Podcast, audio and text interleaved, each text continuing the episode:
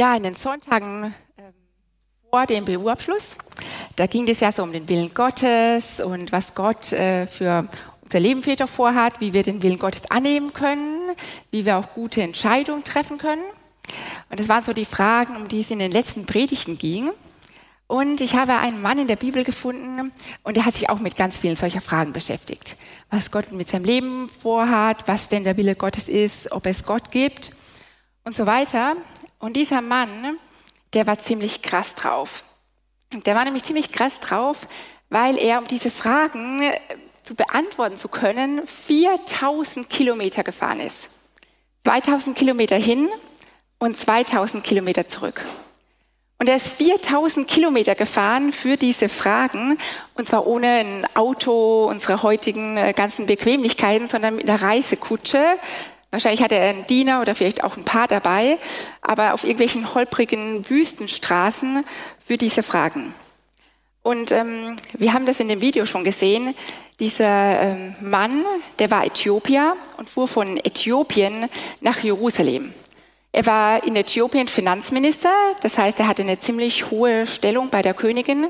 Und weil Geld auch damals natürlich schon ziemlich wichtig war, war der ja, sehr bekannt, ähm, war so einer der ganz oberen. Und als so enger Vertrauter der Königin war er selbstverständlich kastriert. Das ging damals in Äthiopien nicht anders, sonst hätte er es gar nicht in diese Stellung gebracht. Und da kommt dann auch schon der zweite Punkt. Der war nämlich ziemlich krass drauf, weil er im Grunde diese ganze Strecke umsonst gefahren ist. Als Kastrierter oder wie man ihn beschimpft hat, als Verschnittener, durfte er nämlich gar nicht in den Tempel rein wo er ja eigentlich rein wollte. Er durfte gar nicht in diesem Tempelgottesdienst teilnehmen, wo er sich ja diese Fragen erhofft hat. Er durfte höchstens irgendwo davor stehen und dann beten. Also im Grunde war das ganze, diese ganze Strecke ziemlich umsonst. Und er durfte auch gar nicht im Judentum da irgendwie Mitglied werden oder eintreten, noch nicht mal als Konvertit. Und eigentlich war das auch ziemlich bekannt. Also er wusste das wahrscheinlich sogar schon vorher. Und er war auch noch ziemlich krass drauf, weil er diese weite Strecke gefahren ist und dann durfte er da noch nicht mal rein. Ja, und dann hat er ein halbes Vermögen ausgegeben für ein Buch. Ziemlich viel Geld ausgegeben für ja, ein Buch oder damals war es so eine Schriftrolle, ein Teil aus dem Alten Testament. Naja, und dann ließ er die auf seine Heimreise und dann stellt er fest, er versteht überhaupt gar nichts. Ganze Geld umsonst ausgegeben. Er hat kein Wort verstanden von dem, was da stand. Und er stellte bestürzt fest, ja, irgendwie gescheitert. Und dann kommt was, was, glaube ich, in der Bibel ganz oft vorkommt. Dass wenn wir Menschen am Ende sind und dachten, wir haben alles ausprobiert, wir haben alles investiert an Geld, an Zeit, an keine Ahnung was, es funktioniert nicht, ja, dann kommt Gott und sagt, hier, und jetzt fange ich erst an. Meine Möglichkeiten, die fangen jetzt erst an, wo du am Ende bist und wo du denkst, es geht nicht mehr, ich habe doch schon alles getan, ich weiß nicht mehr weiter. Und das sehen wir so oft in der Bibel vom Alten Testament, im Neuen Testament und jetzt eben auch in dieser Geschichte. Und genau da kommt Gott und sagt, nee, und jetzt fange ich an. Meine Möglichkeiten, die sind so viel mehr, die sind so viel größer. Ich bin noch lange nicht am Ende. Und so schickt Gott dann diesen Philippus zu diesem Äthiopier in die Reisekutsche. Und der Philippus, der war Christ. Er war einer der sieben Diakone in der ersten Gemeinde in Jerusalem. Und die Diakone, die waren damals zuständig für die Witwen und Waisen. Die sollen die Versorgung organisieren, dass eben keiner zu kurz kam, dass jeder versorgt war. Er predigte natürlich auch viel und ähm, führte viele Menschen zu Jesus. Und dieser Philippus, der wurde jetzt zu diesem Äthiopier geschickt. Und er erklärt diesem Äthiopier, was denn da alles drinsteht in der Schriftrolle was das denn heißt und wer Gott ist und wer Jesus ist und was es mit mir zu tun hat, dass man eine Beziehung zu Jesus, zu Gott haben kann. Und er erklärt ihm bestimmt auch, dass man sich dann als Christ taufen lässt, um das sichtbar zu machen. Und dann geschieht tatsächlich das Wunder. Dieser Äthiopier, der eigentlich dachte, es ist alles umsonst, der findet tatsächlich das, was er gesucht hat. Er kommt ins Ziel seiner Reise. Der, der ja im Judentum unerwünscht war, der findet den lebendigen Gott. der dachte, ja, es geht nichts mehr, der wird mit Gott mit offenen Armen aufgenommen. Der dachte, er hat menschlich alles erreicht, der bekommt von Gott das ewige Leben geschenkt. Und als er das erkannt hatte, dieser Finanzbeamte, und sie an einem Wasser, einem See oder einem Teich oder sonst wo vorbeifuhren, dann fragt er, und jetzt kommt der Kernsatz, ja, spricht etwas dagegen, dass ich jetzt gleich getauft werde? Spricht etwas dagegen, dass ich jetzt gleich getauft werde? Und ich glaube, also zumindest bei mir gehen da mal gleich sämtliche Alarmglocken an. Nee, also halt. Du bist jetzt gerade mal vielleicht seit äh, ein paar Minuten Christ, ja, du weißt noch gar nicht, was das heißt. Jetzt mach erstmal hier, überleg erstmal, was denn das bedeutet. Lies mal ein paar Wochen in der Bibel. Mach vielleicht mal einen Glaubensgrundkurs. Jetzt zeig erstmal, dass du auch wirklich gläubig bist, ja, und dann können wir über Taufe nachreden. Äh, drüber nachdenken. Spricht etwas dagegen, dass ich jetzt gleich getauft werde? Ich glaube ganz viel. Aber der Philippus, der sagt, nee, nichts. Und sie steigen jetzt sofort aus und in diesem Wasser, wo sie gerade vorbeigefahren sind, wird dieser Äthiopier getauft. Spricht etwas dagegen, dass ich jetzt gleich getauft werde? Zumindest ich und ich glaube viele andere auch würden eher fragen, also warum muss ich mich denn taufen lassen? Ja und wenn, dann warum jetzt gleich? Was bringt's mir da denn? Der Äthiopier hat ganz anders gefragt, aber ich glaube auch auf diese Fragen, die wir heute haben, gibt die Bibel Antworten. Und drei dieser Antworten, warum wir denn jetzt gleich getauft werden können, wenn wir Christ werden, die möchte ich euch heute zeigen. Und die erste Antwort, da seht ihr hier ein Bild, das ist ein, ah nee, ich mache das Bild selber, genau. So. Genau, das ist ein Ausrufezeichen.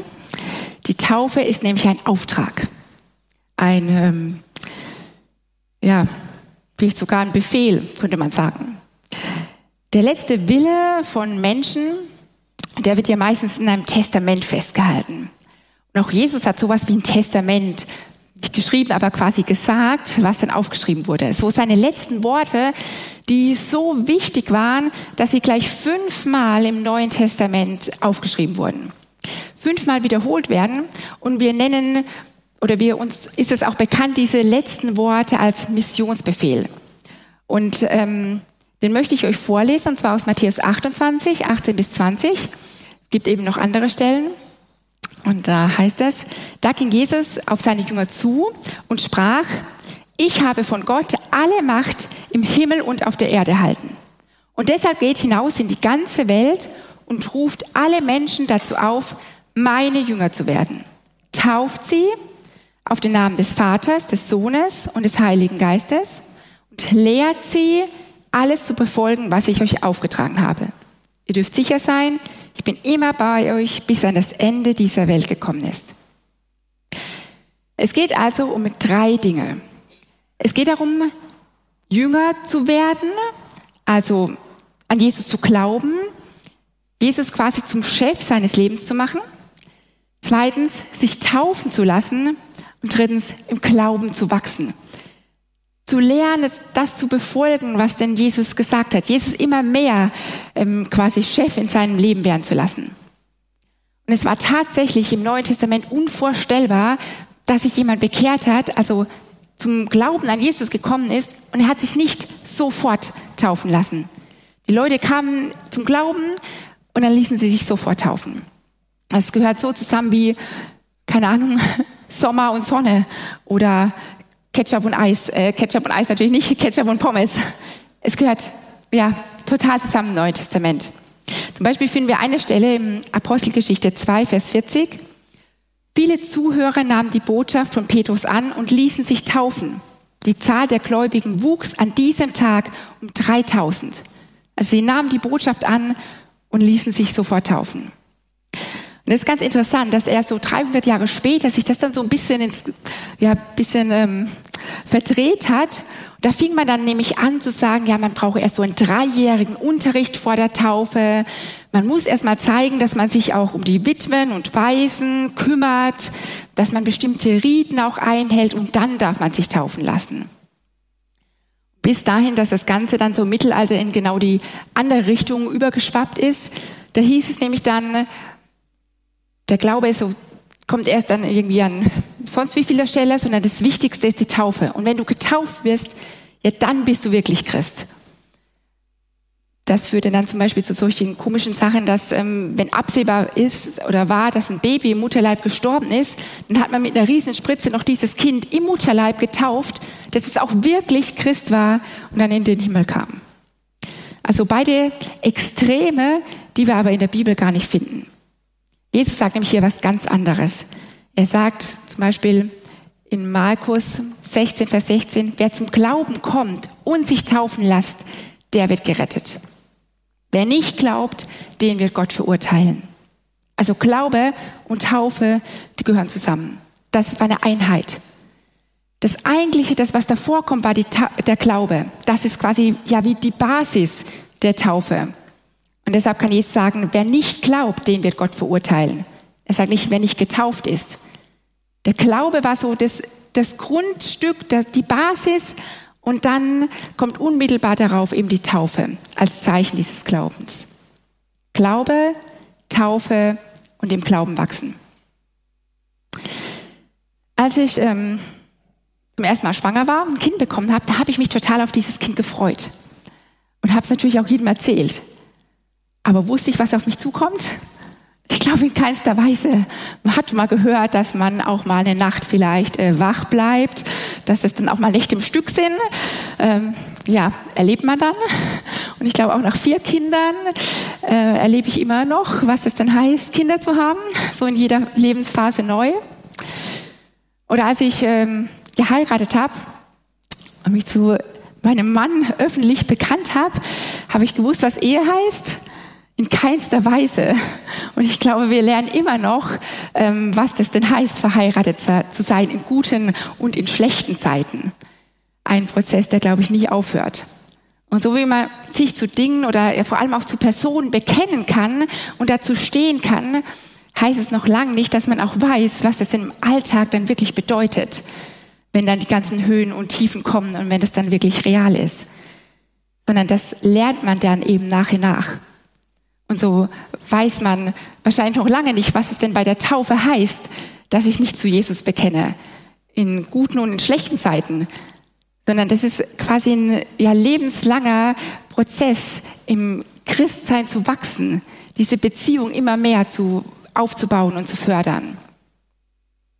Und trotzdem, obwohl ich ganz viel noch nicht weiß, obwohl ich vielleicht ganz viel von Jesus noch nicht weiß und was es denn heißt, als Christ auch zu leben, steht dieser Glaube ganz am Anfang. Ganz am Anfang von meinem Weg, den ich mit Jesus gehe. Und ich habe euch da mal ein Beispiel mitgebracht. Und zwar ein Beispiel von einem Haus. Das ist quasi so wie mein ja, Lebenshaus. Hat natürlich ziemlich viele Zimmer, da ist auch die Eingangstür. Ich hoffe, man kann es erkennen, der Griff. Und ähm, wenn ich jetzt quasi zum Glauben komme, also Jesus annehme, dann übergebe ich Jesus wie so den Schlüssel zu meinem, zu meinem Lebenshaus. Also ich sage jetzt Jesus, ja du, du hast jetzt den Schlüssel zu dieser Eingangstür. Du darfst da rein, du hast Besitzrecht, du kannst da jetzt in meinem Haus quasi mitentscheiden. Ich gebe dir diesen Schlüssel, ich versuche mal da oben dran zu hängen du hast jetzt einen Schlüssel zu meinem, zu meinem Lebenshaus. Du kannst ein- und ausgehen, ähm, ja, du kannst jetzt darin wohnen. Und die Taufe ist dann wie so dieses offizielle, diese offizielle Schlüsselübergabe. Mit so einer kleinen Feier, natürlich vielen Gästen. Ähm, das ist dieses offizielle, wie kann man sagen, diese Schlüsselübergabe, wo eben alle dran mitfeiern dürfen, wo man das richtig öffentlich bekennt, ja, du hast jetzt einen Schlüssel das ist jetzt dein Haus. Du bist jetzt der Chef in meinem Haus. Na, und dann kommt dieser, dieser Weg des Christseins, der das ganze weitere Leben eben äh, andauert. Und das bedeutet, dass man Jesus eben dann halt nicht da an der Haustür am Flur stehen lässt, sondern dass eben Jesus in jedes Zimmer mit darf. Zum Beispiel hier ein Schlafzimmer. Oder ja, an den Küchentisch. Jesus muss nicht da irgendwo stehen bleiben am Eingang. Okay, das ist etwas schräg, aber ich glaube, ihr könnt es erkennen. In jedes Zimmer. Und ähm, wahrscheinlich passiert es auch nicht im Anfang, sondern dann stellt man fest, oh ja, da steht aber auch noch eine Truhe. Die hat Jesus noch gar nicht gesehen. Oder in mein Internetzimmer. Nee, also da habe ich am Anfang auch nicht reingelassen. Und nach und nach möchte Jesus eben dieses ganze Haus haben. Und wir, ähm, wir sollen ihn in, in jede Truhe, in jeden Schrank, in jede Dachkammer, überall eben mit reinnehmen. Und er möchte überall der Chef sein. Nicht nur am Flur, sondern in jedem Zimmer, in jedem Schrank, in jedem noch so kleinen Kämmerchen, wo wir vielleicht denken, na, das, das ist vielleicht doch gar nicht so seins. Aber er möchte dabei sein. Glauben wachsen heißt dann genau das. Jesus eben überall mit reinzunehmen. Glaube, Taufe und dann kommt dieses im Glauben wachsen.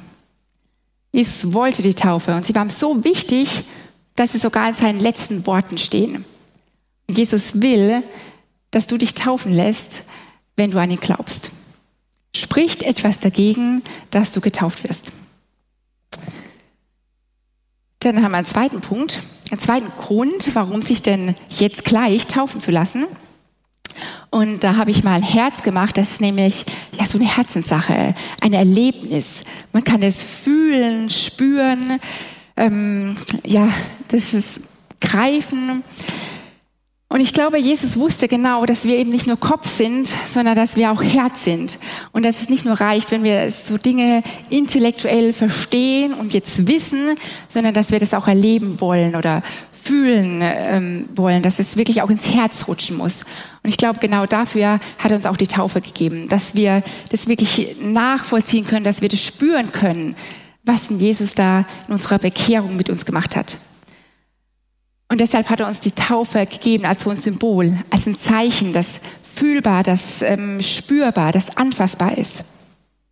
In Römer 6, Vers 4 heißt zum Beispiel, durch die Taufe sind wir also mit Christus gestorben und begraben und wie Christus durch die Herrlichkeit und Macht seines Vaters von den Toten auferweckt wurde, so haben auch wir ein neues Leben empfangen und sollen nun so handeln, wie es diesem neuen Leben entspricht. Also wenn du getauft wirst, dann passieren im Grunde zwei Dinge. Du wirst erstens komplett unter Wasser getaucht und zweitens, du kommst komplett aus dem Wasser wieder hoch.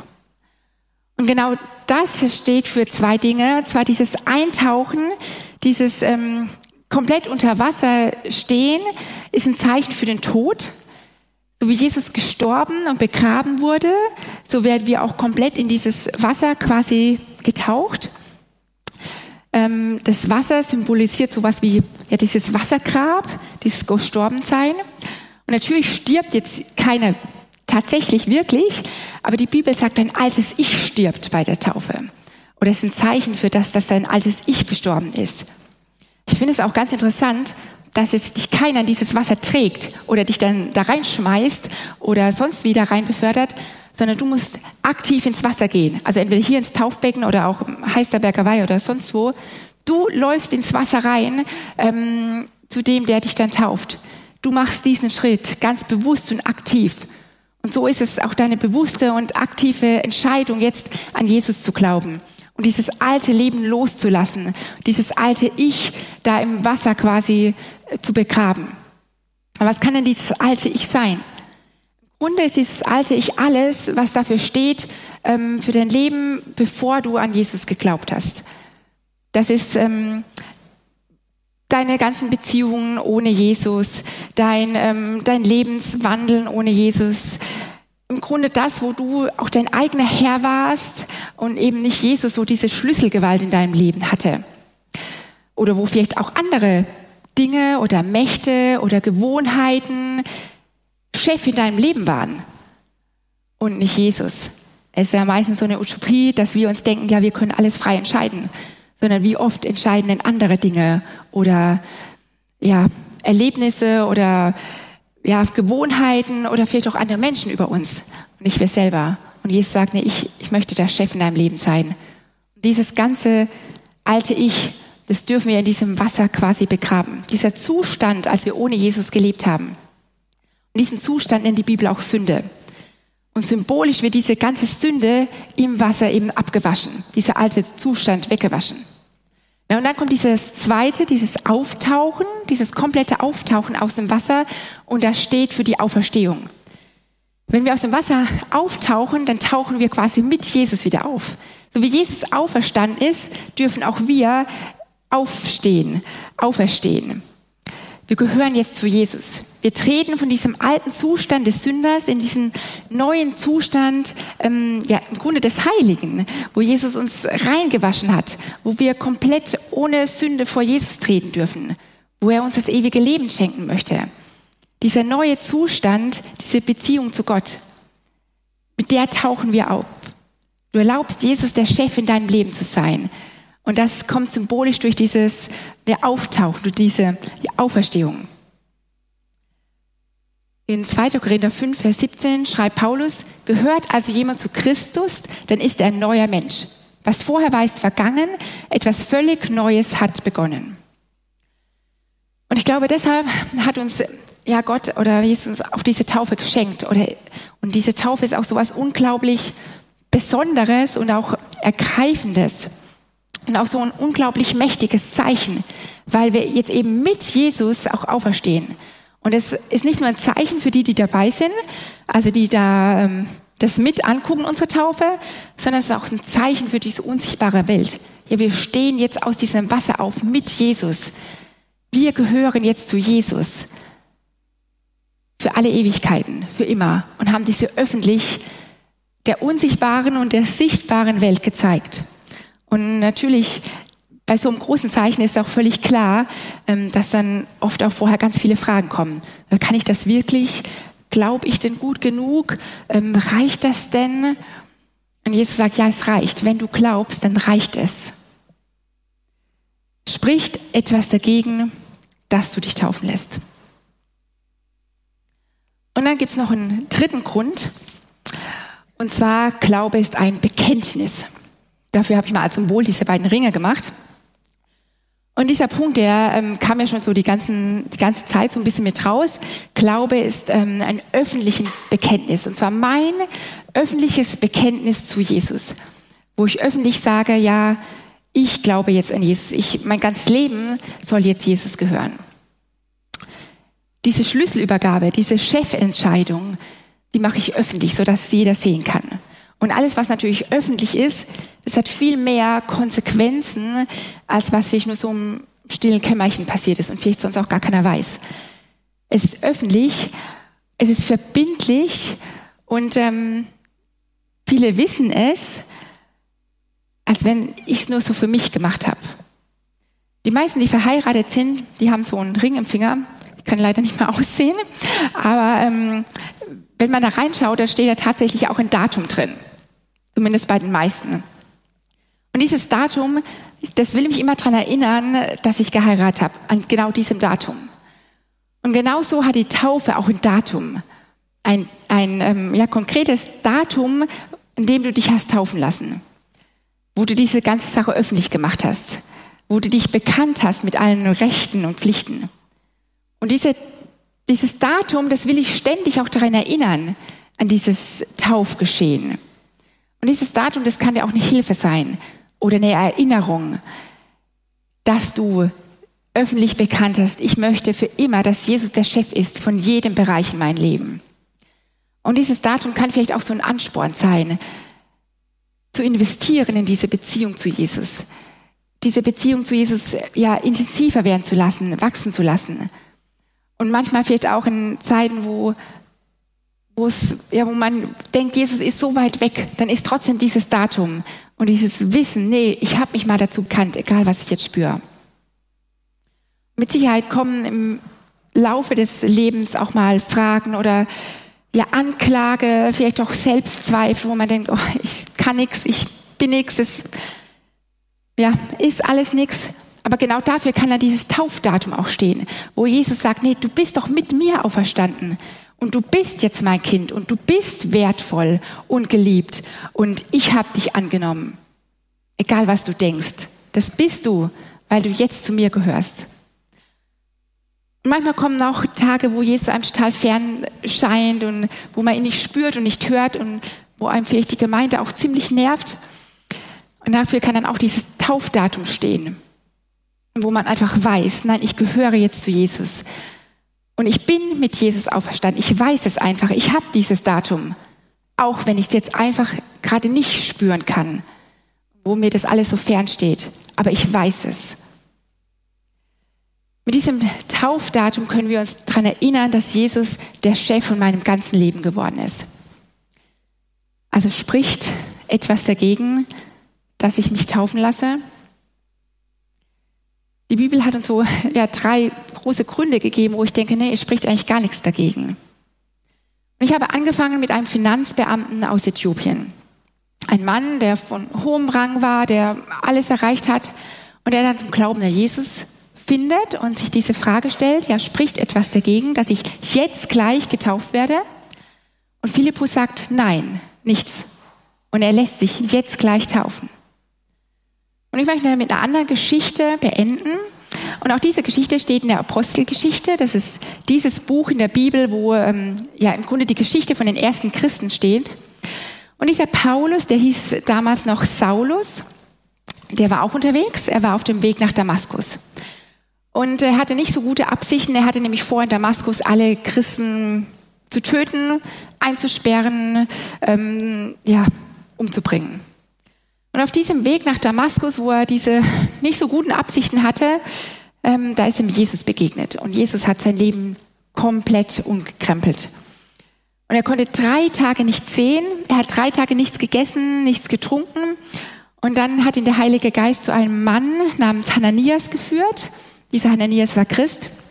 Und der Hananias hat für ihn gebetet und dem Saulus wurden die Augen geöffnet. Es fiel ihm wie Schuppen von den Augen. Er konnte wieder sehen. Und er hat dann natürlich auch gefragt, was ist jetzt so dran? Und Hananias, seine Antwort war, was zögerst du noch? Steh auf und lass dich taufen. Bekenne dich zum Namen von Jesus und lass dir deine Sünden abwaschen. Also das Erste, was er gehört hat, als ihm Jesus begegnet ist, als er sich zu Gott bekehrt hat, war, lass dich taufen. Das war der erste Schritt, Grunde nach seiner Bekehrung. Was zögerst du noch? Jesus hat ganz klar, mehrfach und eindeutig gesagt, dass die Taufe zum Glauben unmittelbar dazugehört. Dass Menschen, die an ihn glauben, sich taufen lassen sollen. Gott lässt sich in der Taufe das erleben, was du quasi in der Bekehrung erfahren hast, dass du mit ihm zu neuem Leben quasi ja auferstanden bist. Und die Taufe ist dein öffentliches Bekenntnis zu Gott wo du vor der sichtbaren und vor der unsichtbaren Welt das zeigst, dass du jetzt zu Gott gehört, dass er der Chef von deinem Leben sein darf. Was spricht dagegen, dass du dich taufen lässt? Und wenn du diesen Schritt noch nicht getan hast und sagst, ja, aber ich glaube an Jesus, dann ja, sprich doch einen der Ältesten oder den Pastor an und sprich mit ihm darüber. Und wir haben ja bald eine Taufe, wir haben es ja schon gehört, am 29. August. Und vielleicht wird das ja dann sogar zu deiner Taufe, zu deinem öffentlichen Bekenntnis zu Jesus. Was spricht dagegen, dass du dich taufen lässt? Die Antwort von Philippus war nichts. Amen.